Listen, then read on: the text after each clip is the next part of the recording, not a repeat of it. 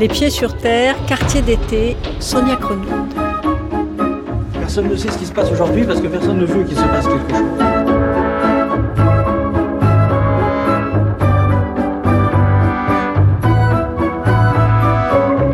Tout commence en octobre 2013 quand Christophe M, salarié chez Tefal, trouve un document dans une photocopieuse indiquant l'intention de la direction de le licencier sans motif sérieux. Lui fixer des objectifs inatteignables, suggère le courrier. L'informaticien qui demandait le paiement d'heures supplémentaires voit, je cite, le ciel lui tomber sur la tête. Du moins, c'est ce qu'il déclare lors de son procès. L'homme cherche alors d'autres documents pour se défendre et tombe sur des mails concernant le travail de Laura Pfeiffer. Elle, c'est une jeune inspectrice du travail.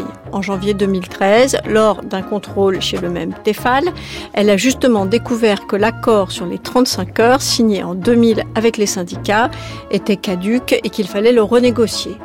En avril de la même année, le directeur départemental du travail, son supérieur hiérarchique, la convoque et lui demande de revoir sa position sur cet accord RTT de Tefal. Il exerce sur elle une pression insistante, l'accuse de vouloir mettre le feu à cette grosse entreprise qui fournit un grand nombre d'emplois dans la région. Fort déstabilisée, Laura Pfeiffer se met en arrêt maladie. C'est à ce moment-là que Christophe M la contacte pour lui communiquer le contenu des courriers qu'il a trouvés. Ce sont des échanges entre la direction de l'inspection du travail de Haute-Savoie, la direction de Tefal et la préfecture. Les trois cherchent de conserve une solution pour se débarrasser de Laura.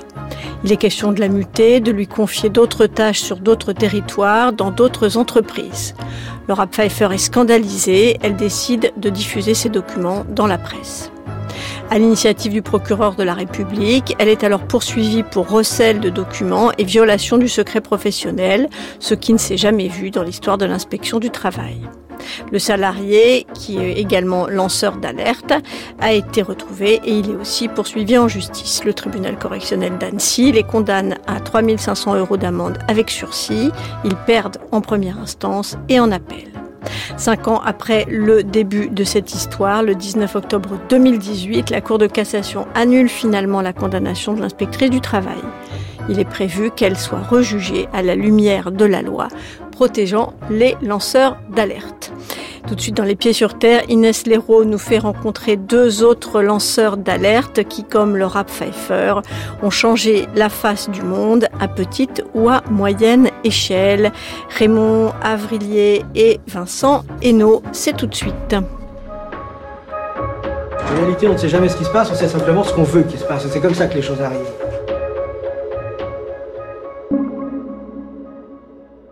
La corruption naît de la passivité, naît de la passivité des conseillers municipaux, des conseillers départementaux, des conseillers généraux, des députés, du procureur de la République et de la justice, et puis la passivité de la presse, et même la passivité des citoyens, puisqu'il y a une seule personne qui a porté en droit, on a quand même 150 000 habitants à l'époque à Grenoble, une seule personne qui porte en droit la contestation du dossier de l'eau. C'est vous la personne? C'est moi qui portais le dossier, euh, oui. Grâce à mon journal breton, tenu dans les pieds sur terre de janvier à juin 2016, j'ai été invité au Salon des livres et des alertes à Paris en novembre. J'y ai rencontré Raymond Avrillier, qui m'a inspiré cette série d'émissions sur de simples citoyens qui font changer le monde. Raymond Avrillier, aujourd'hui retraité, a réussi à faire arrêter Super Phoenix, une centrale nucléaire expérimentale défaillante, à faire supprimer les publicités d'ECO dans sa ville, Grenoble, à révéler l'affaire des sondages de l'Élysée sous Sarkozy. Nous vous raconterons tout cela dans le prochain épisode car aujourd'hui, il explique sa première victoire, la mise à jour d'un système de corruption dans sa ville. Monsieur Alain Carignon a été élu en 1983 L'histoire commence en 1983 avec le ravissement inattendu de la mairie de Grenoble par un jeune loup du RPR, Alain Carignon. Les adversaires du maire, dont fait partie Raymond Avrillier, associatif écologiste, dénoncent déjà les moyens démesurés et déloyaux de sa campagne électorale. Mais aucun d'entre eux ne mesure encore à quel animal politique ils ont réellement affaire. En 85, mieux, il devient président du Conseil général l'Isère. En 86, il va devenir ministre de l'Environnement. Donc, il tient la ville, le département et les rapports avec euh, l'État, donc avec les préfets qui en Isère sont chargés de représenter l'État dans le département et normalement de contrôler les collectivités territoriales. Mais le préfet va-t-il contrôler un maire qui est par ailleurs ministre, dont il est le représentant dans le département. Donc il y a un système qui se ferme énormément. C'est le début des années qu'on vit nationalement comme étant les années tapis, les années euh, des moi-je entrepreneurs. Et pendant toute cette période, 83-87, M. Carignon va développer une thèse qui est celle de la ville maigre. C'est-à-dire que tout ce qui peut être délégué au privé doit être délégué au privé. L'assainissement, les déchets, le chauffage urbain, les transports, les parkings, le stationnement, télévision par câble et autres euh, liaisons câblées. L'affichage urbain, et j'obtiendrai que ça soit annulé parce que c'était en fait, ça aurait dû être des marchés publics, mais par exemple Deco, tout l'affichage Deco était illégal à Grenoble. Bref, tous les services publics vont être petit à petit délégués au privé. Et donc, cette période est, pour certains d'entre nous, heureusement, on est, on est quand même un, petit collectif euh, assez soudé, assez efficace, euh, une période d'inquiétude parce qu'il y a peu de mouvements de contestation réels. Il y a beaucoup d'incantations, mais peu de passages à l'acte.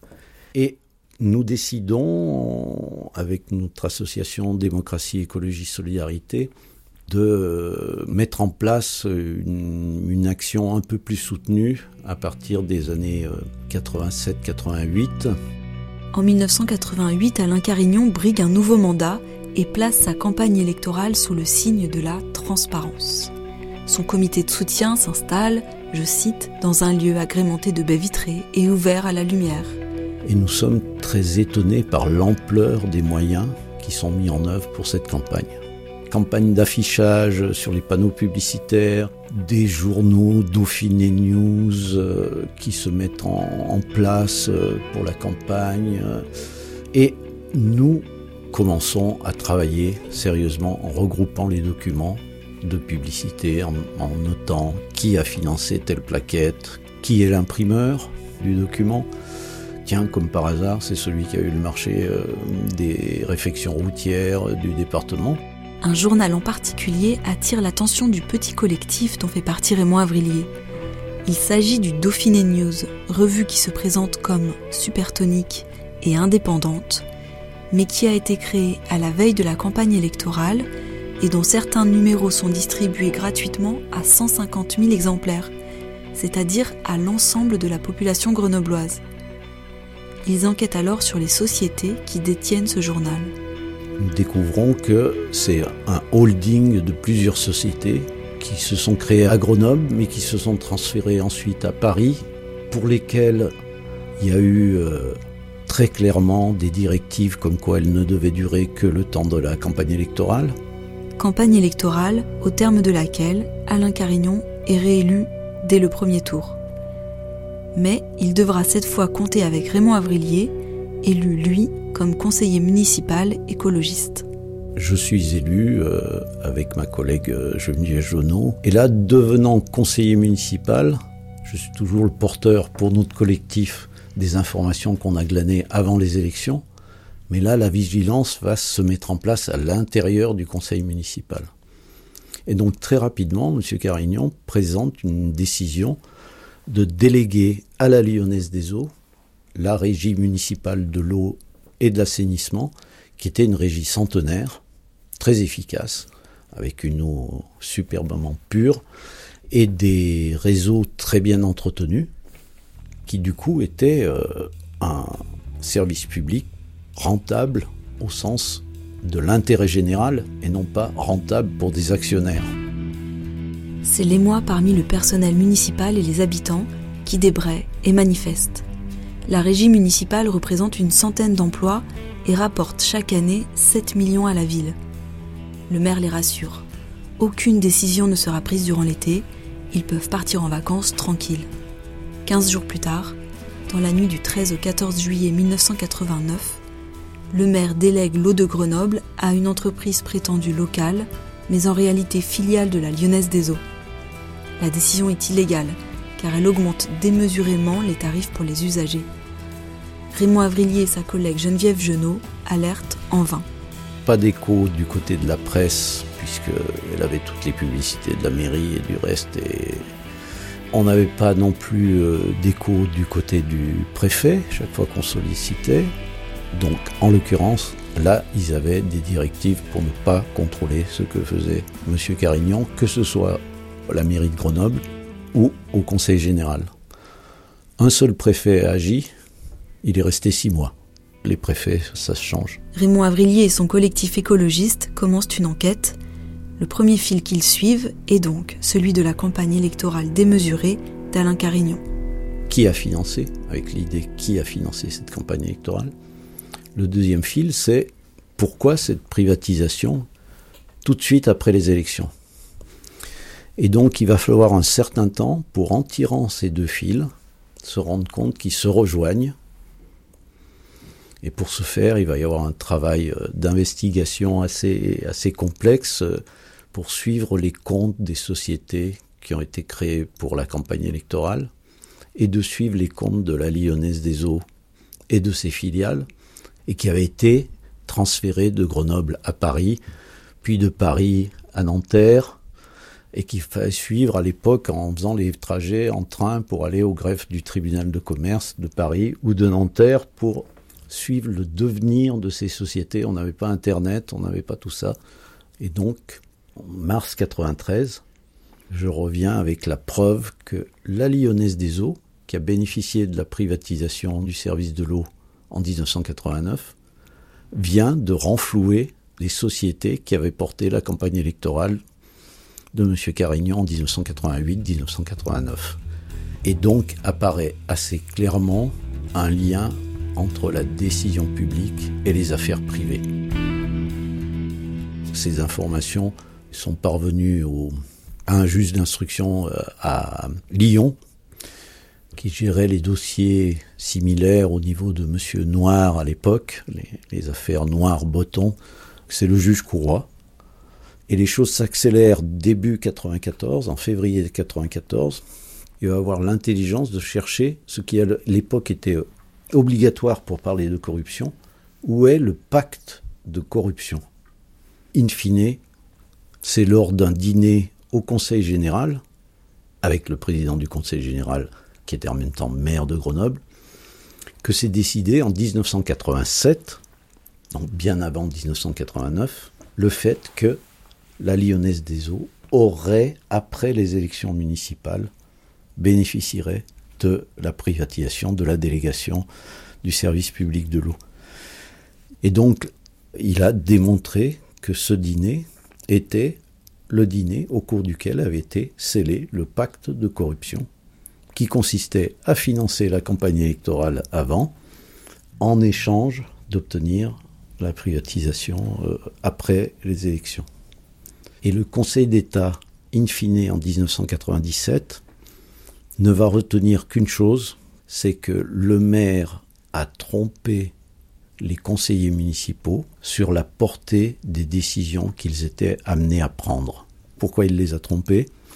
Parce qu'en fait, la motivation de cette délibération était la corruption, était le fait qu'il avait obtenu de l'argent de la Lyonnaise des Eaux pour ses affaires privées, pour faire ses voyages en bateau, pour avoir euh, tous ses voyages en avion qui étaient payés, euh, pour avoir un appartement boulevard Saint-Germain à Paris, pour avoir son avocat, Jean-Louis Duterret, qui était payé par la Lyonnaise des Eaux, etc.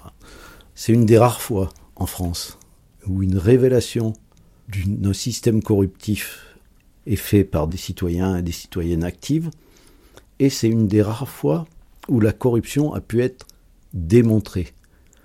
Ça va intervenir en 1994. Alain Carignon a été mis en détention. Il est resté euh, près de trois ans en prison.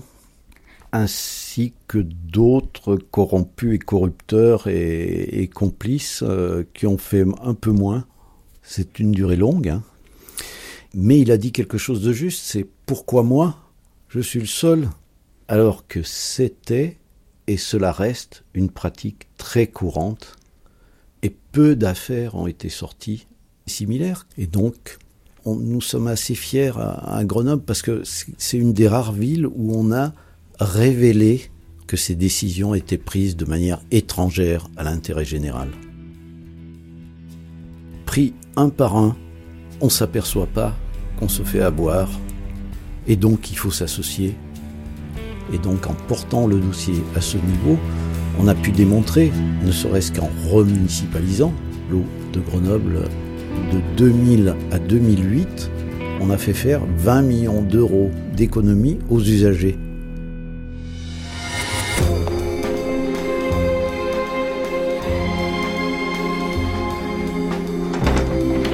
France Culture, les pieds sur terre. Donc Vincent Hainaut, j'ai aujourd'hui 45 ans. Je suis euh, manipulateur en radiologie. Je retourne en Bretagne où je vis depuis un an maintenant avec l'idée de revoir Vincent Hainaut, rencontré lors de mes enquêtes sur les algues vertes. Lui aussi a connu quelques succès dans ses combats pour l'intérêt général. En 2008, euh, j'ai décidé de, donc de m'investir euh, de façon militante euh, pour l'écologie sur la commune de Fouesnant. Alors je voyais et j'entendais beaucoup de choses, et notamment sur le, non-respect de la loi électorale. Euh, dans, les, dans les boîtes aux lettres, on avait reçu un tract anonyme d'une dizaine de pages qui dénonçait justement le clientélisme du maire. Quand on suit les histoires, euh, je vais prendre euh, l'histoire à Grenoble avec Carignon, les histoires avec, à Levallois avec Monsieur Balkany, j'avais un peu le sentiment voilà, qu'on était un peu aussi dans ce schéma-là et je, me dis bah, il faut qu'il y ait des gens à un moment donné qui s'investissent. Et à force de me poser des questions, je me suis dit il faut que j'aille voir de plus près. Vincent se lance alors dans la bataille pour la réouverture du sentier de douanier de la petite station balnéaire de Begmail. Sentier privatisé par les riches propriétaires le long de la côte, parmi lesquels on trouve les Champagnes Tétinger, l'homme d'affaires Robert Lascar et la famille Bolloré. Alors en fait, le, long de ces 1 km 2, ce sont des falaises et euh, des, de très jolis criques. Et donc les, riverains bénéficiaient, ils avaient à la fois donc le point de vue privatif, plus la petite plage privée, et donc euh, aujourd'hui, le, sentier côtier effectivement a permis à, tous les marcheurs, tous les, tous les gens qui habitent à proximité, de pouvoir bénéficier et du point de vue et de l'accès aux plages publiques, mais qui étaient euh, de fait privatisées. En 2008, quand Vincent s'intéresse au dossier, la SPF, Association pour la sauvegarde du pays fouet nantais, se bat juridiquement depuis 32 ans pour la réouverture du sentier. Et euh, ce dossier que je suivais depuis des années, comme citoyen, je me suis rendu compte que ça n'avançait pas. On a eu euh, cinq enquêtes publiques pour le même dossier, et donc on, a financé cinq enquêtes publiques pour ce sentier côtier-là, ce qui est quasiment du jamais vu euh, en France. Lors de chaque enquête publique, le préfet proposait de modifier la servitude alors, plusieurs motifs, un motif de sécurité, alors surtout euh, la préservation de l'intimité des riverains. Voilà, c'est-à-dire que euh, euh, pour ne pas gêner ces riverains, du coup, il proposait de descendre sur la plage et éventuellement de, bétonner une partie de la plage pour faire un sentier au niveau de la mer. Sauf que ce, sentier-là n'aurait jamais été praticable puisque à marée haute, bah, la mer le recouvrait et en plus avec des problèmes de sécurité importants parce que vous imaginez une famille qui s'engage sur un, sur perret le, long de la mer avec euh, des vagues euh, qui viennent frapper ce perret, on aurait forcément eu, un jour ou l'autre, on aurait eu un drame. Donc un, jour, j'ai pris à, marée haute, je suis allé avec euh, mon gilet de, plongée stabilisé, un appareil photo, et donc je me suis laissé porter par les vagues de façon à prendre les photos pour prouver au préfet que son projet n'est pas la route.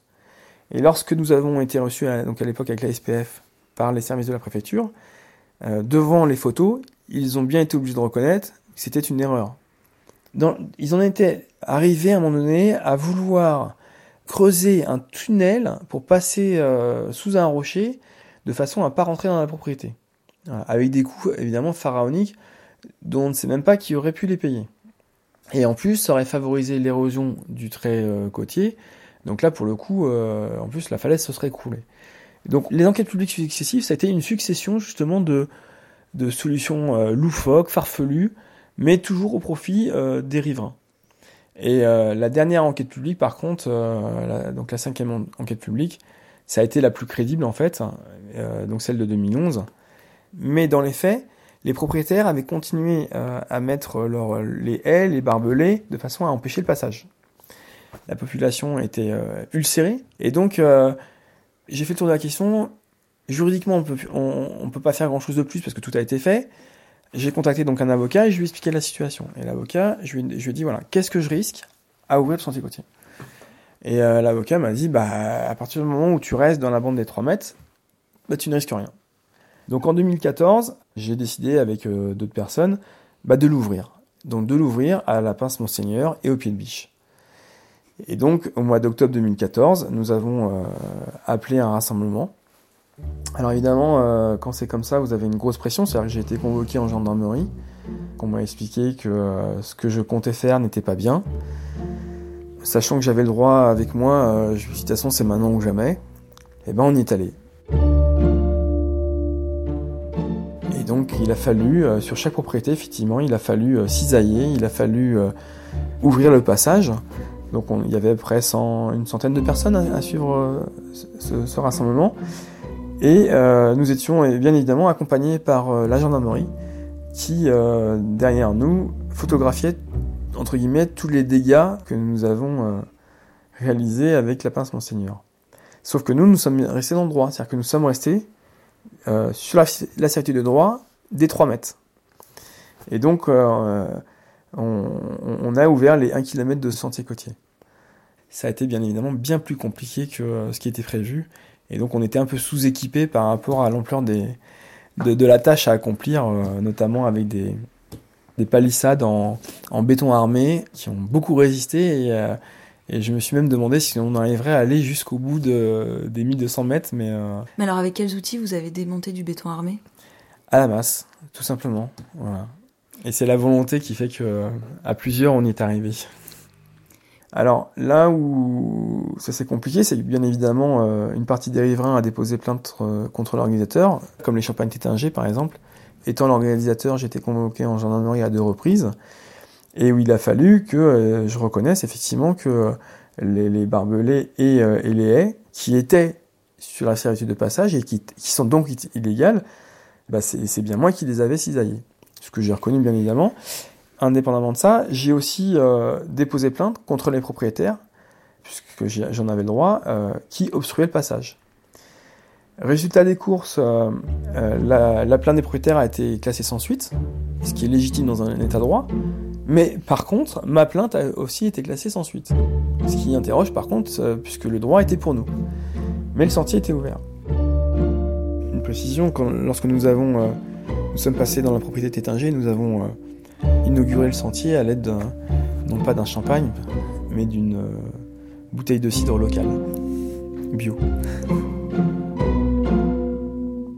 Alors, c'est un sentier effectivement qui est très emprunté et très apprécié parce que c'est clairement l'un des plus beaux, euh, on peut presque dire du Finistère. C'est vraiment une ouverture sur toute la baie.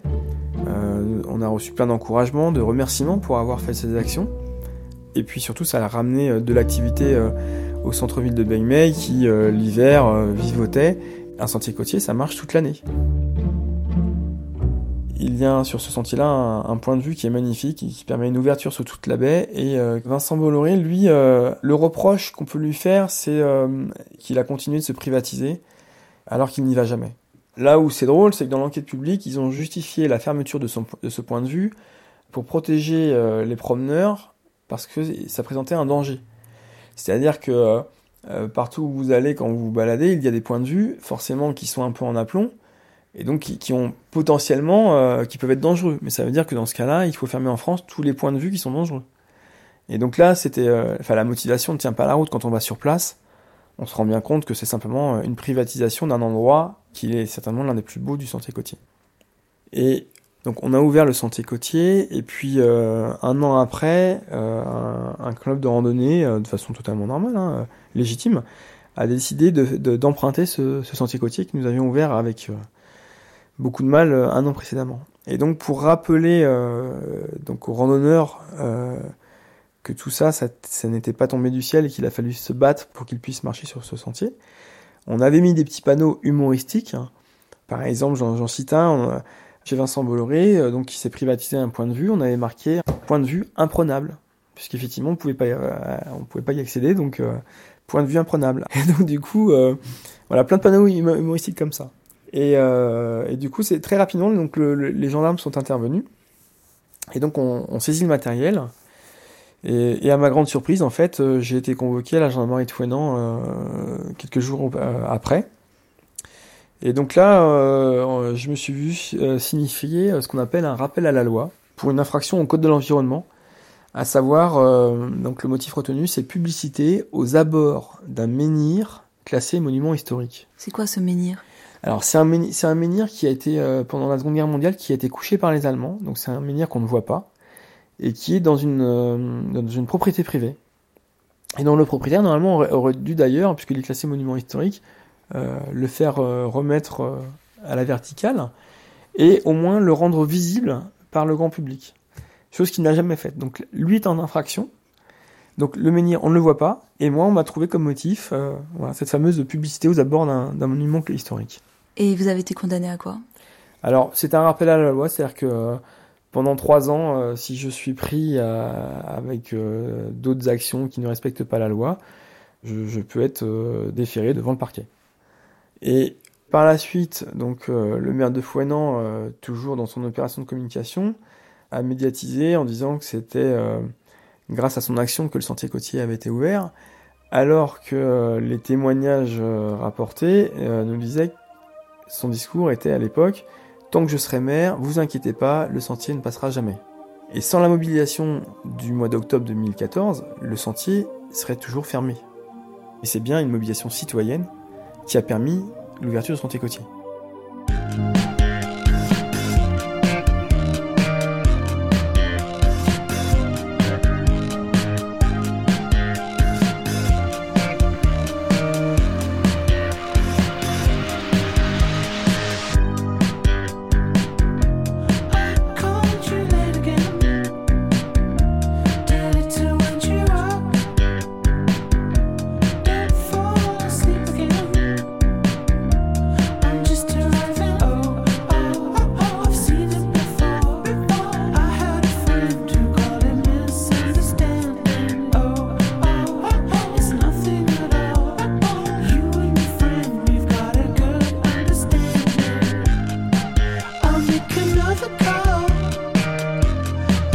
C'était deux lanceurs d'alerte, un reportage d'Inès Leroux réalisé par Anne Kobilac avec un coup de main d'Emmanuel Geoffroy. Sachez que depuis la première diffusion de ce reportage en décembre 2016, le service d'assainissement et de distribution de l'eau potable est toujours public à Grenoble et qu'il emploie 370 personnes. Merci à Raymond Avrilé, à Vincent Hainaut, à Florian Joutel et à Sébastien. C'est Jeanne Delecroix, l'attachée de production des Pieds sur Terre, Zoé Marie Roulier, notre stagiaire et Sandrine Chaperon n'est jamais très loin.